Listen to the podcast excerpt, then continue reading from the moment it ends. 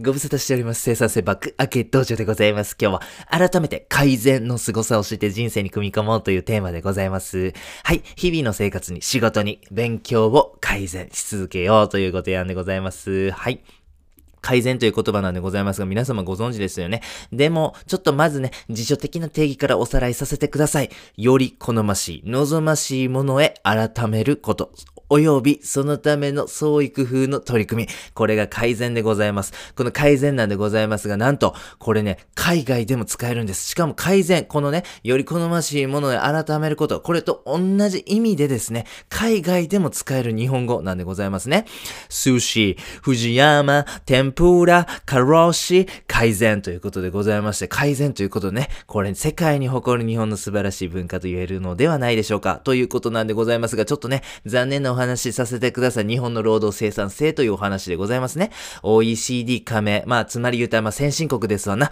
先進国かの、まあ、言うたら、えー38カ国中ですね。なんと日本の労働生産性23位という、これ下の方なんでございます。様々理由はあるんですね。付加価値を生み出す力が弱いとかね。一つの仕事に関わる人が多くて非効率的とかね。まあ、例えばなんか一つのプロジェクトするにしても、何人の了解得なあかんねん。そういうことってね、よくあるそうでございますますね。ということで、日本のね、労働生産性は低いと。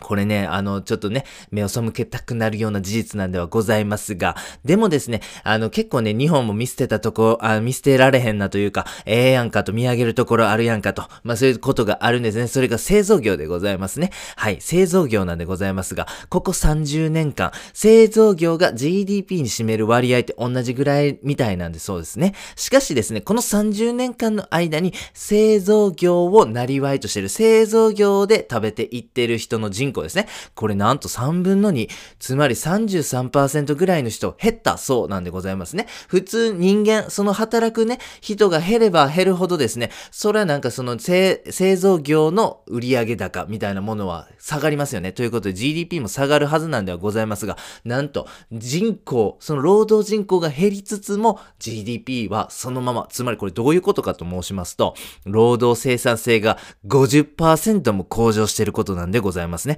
つまりこれ改善のおかげでございます。まさにですね、自動車トヨタの看板方式とかありますよね。はい。まさにその改善。どれだけ労働生産性を高めていくんだどれ、どれだけ機械化自動化を進めていくんだこのね、繰り返しのこの取り組みがですね、この労働生産性50%向上という素晴らしい結果を生み出したわけでございます。ということで、ここにね、日本のね、こう未来の絵のヒントがあるんじゃないかななんていうふうに思いますが、まさに改善、これ素晴らしい文化なんでございます。改善なんでございますが、その国とかね、企業みたいな大きな、えー、ね、あの、パイで考えるものでもないんですね。私たち一人一人のミクロの世界であったとしてもですね、この労働生産性とか、まあ、日々の生活の満足度、そういうことにおいてですね、改善がもたらしてくれる効果、これめちゃめちゃあるんです。ということで、実践に参りましょう。まず一つ目、えー時間がかかっていること、これ洗い出してくださいね。例えば朝の準備かもしれません。夜のルーティンかもしれません。仕事で集中するまでの時間かもしれませんし、副業でやってるブログ執筆の時間かもしれません。なんかこれ時間かかってねということをですね、一日振り返って洗い出してほしいなと思っております。洗い出せたら、次はですね、これやったら結構効率よくなるんじゃないかなと思われるようなアイディアを試してください。例えばなんですけども、の前にポイントですね。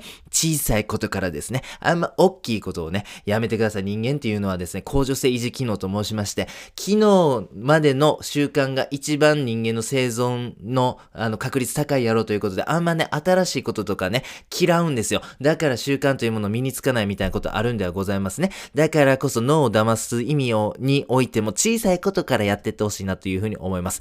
例えば朝の準備に時間がかかっているあなた、こんなことを試してはいかがでしょうか？前の晩に翌朝着ていくような服、これ用意しておこうと。朝のぼーっとしてるタイミングで服選ぶんって結構時間かかるよねということでございますね。あと、起きた時に寒くて起きにくいというのを防止するためにエアコン起動のタイマーをセットしておこうなどでございますね。これ小さいですよね。これくらいの取り組みからぜひ実践してみてください。そしてですね、実践しましょう。そしてですね、検証のフェーズに入ります。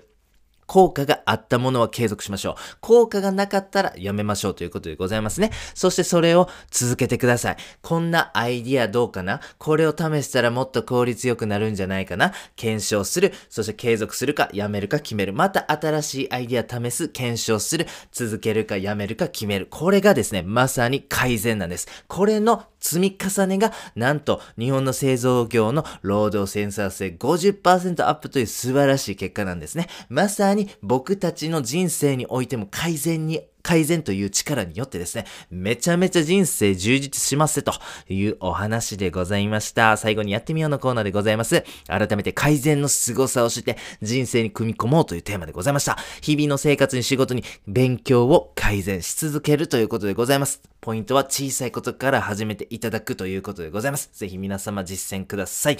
本日は以上でございます。ありがとうございました。